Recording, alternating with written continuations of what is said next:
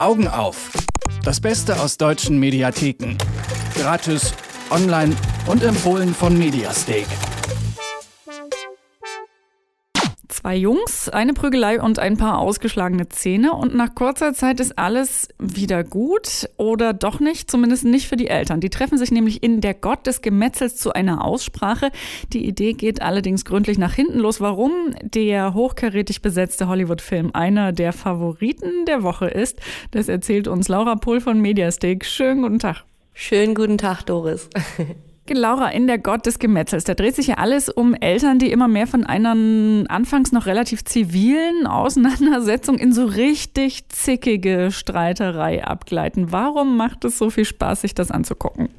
Ja, also es macht wirklich Spaß, weil, äh, wie du schon sagst, diese wirklich beiden sehr kultivierten Elternpaare sind anfangs noch sehr freundlich zueinander. Man merkt aber schon, dass sie sich gar nicht leiden können. Das liegt vielleicht auch daran, dass der eine Sohn dem anderen mit einem Stock ins Gesicht geschlagen hat. Und ja, diese verlogene Fassade, die bröckelt dann wirklich von Mal zu Mal immer mehr und das mit anzuschauen bereitet einem wirklich große Freude. Ich persönlich würde es mir alleine angucken, weil Kate Winslet drin äh, mitspielt, aber das ist wirklich super hochkarätig besetzt. Also Jodie Foster ist mit dabei, Christoph Walz, ähm, das Ganze ja als Wiederauflage eines Theaterstücks eigentlich gestaltet. Was ist so toll an diesem Film, dass man ihn sich auch, äh, den gibt's ja jetzt schon länger, durchaus wirklich nochmal reinziehen kann in Ruhe?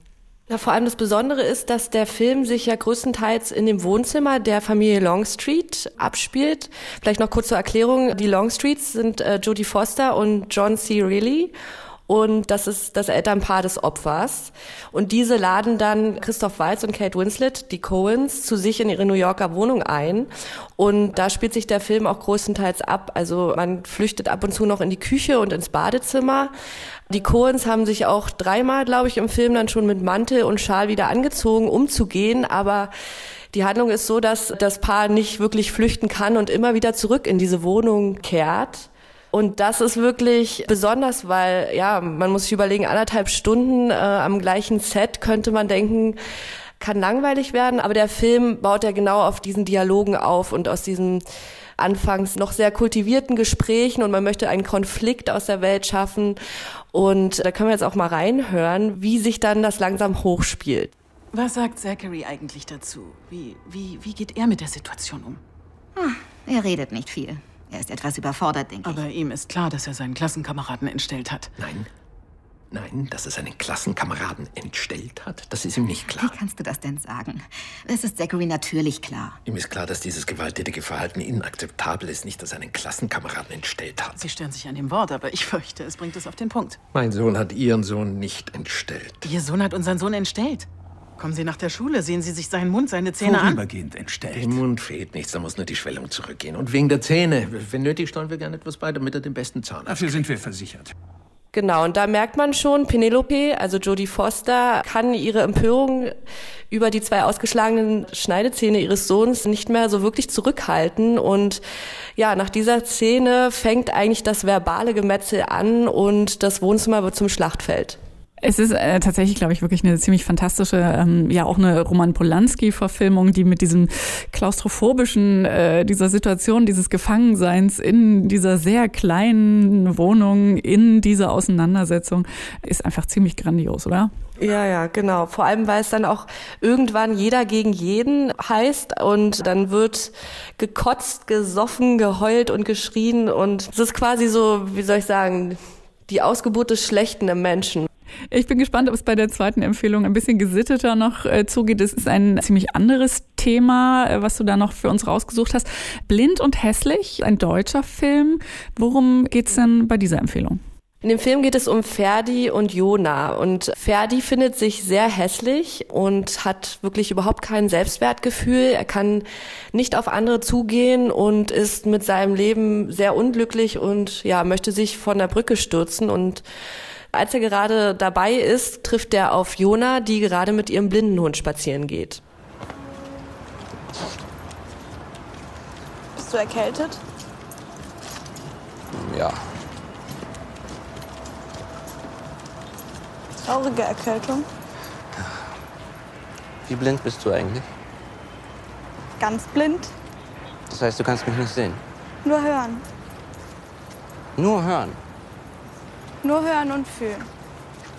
Ja, und äh, Ferdi kann sein Glück gar nicht fassen. Endlich kann er sich entspannen bei einem Mädchen, weil die sieht ja ihn nicht und seine vermeintliche Hässlichkeit. Nur weiß Ferdi nicht, dass Jona nur blind spielt. Sie kann nämlich sehen. Und das ist das Besondere an dieser Geschichte dieser Film, der spielt ja äh, bewusst sozusagen mit den Dingen, wo man nicht so genau weiß, ob sie wirklich so sind, wie sie erscheinen. Und dann hat man diese zwei klassischen Anti-Helden eigentlich, die da sehr ähm, wenig heldenhaft daherkommen als Protagonisten.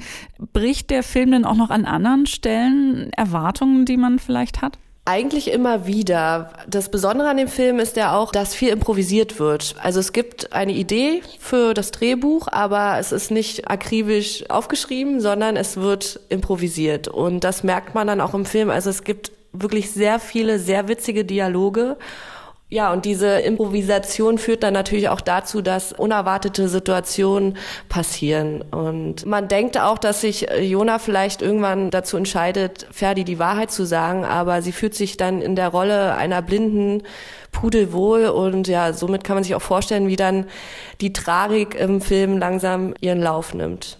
Das ist genau eine Frage, die mich noch interessieren würde. Du hast die ähm, zum Teil wirklich sehr witzigen Dialoge angesprochen. Wir haben so ein bisschen eine Liebesgeschichte. In welche Richtung geht es denn tatsächlich? Ist es jetzt romantisch? Ist es tragisch? Ist es komisch? Es ist ein Mix aus allem. Es ist eine romantische Tragikomödie, würde ich sagen. ja, und es ist auch skurril. Also ähm, skurrile Dialoge und viele Cameo-Auftritte bekannter Gesichter. Und ja, also der Film ist wirklich sehr besonders, wie ich finde, sehr anders und ich habe ihn gesehen und war einfach begeistert. Na, wenn das mal nicht eine Empfehlung ist fürs Wochenende. Laura Pohl von Mediastick ist begeistert über Blind und Hässlich. Ähm, sie und Anne Krüger sind ja Mediastick und suchen für uns bei Detective FM jede Woche die besten Filme, Dokus und Serien raus aus den deutschen Mediatheken. Diesmal ging's um äh, den Gott des Gemetzels und darin um zankende Eltern und in Blind und Hässlich um verliebte Jugendliche. Die Links zu den Filmen gibt's natürlich wie immer auf Mediastick und auf detektor.fm. Ich sage vielen herzlichen Dank, Laura. Danke auch. Schönes Wochenende. Augen auf. Das Beste aus deutschen Mediatheken. Gratis, online und jede Woche auf Detektor FM. Noch mehr Tipps gibt's jeden Tag auf mediastake.com.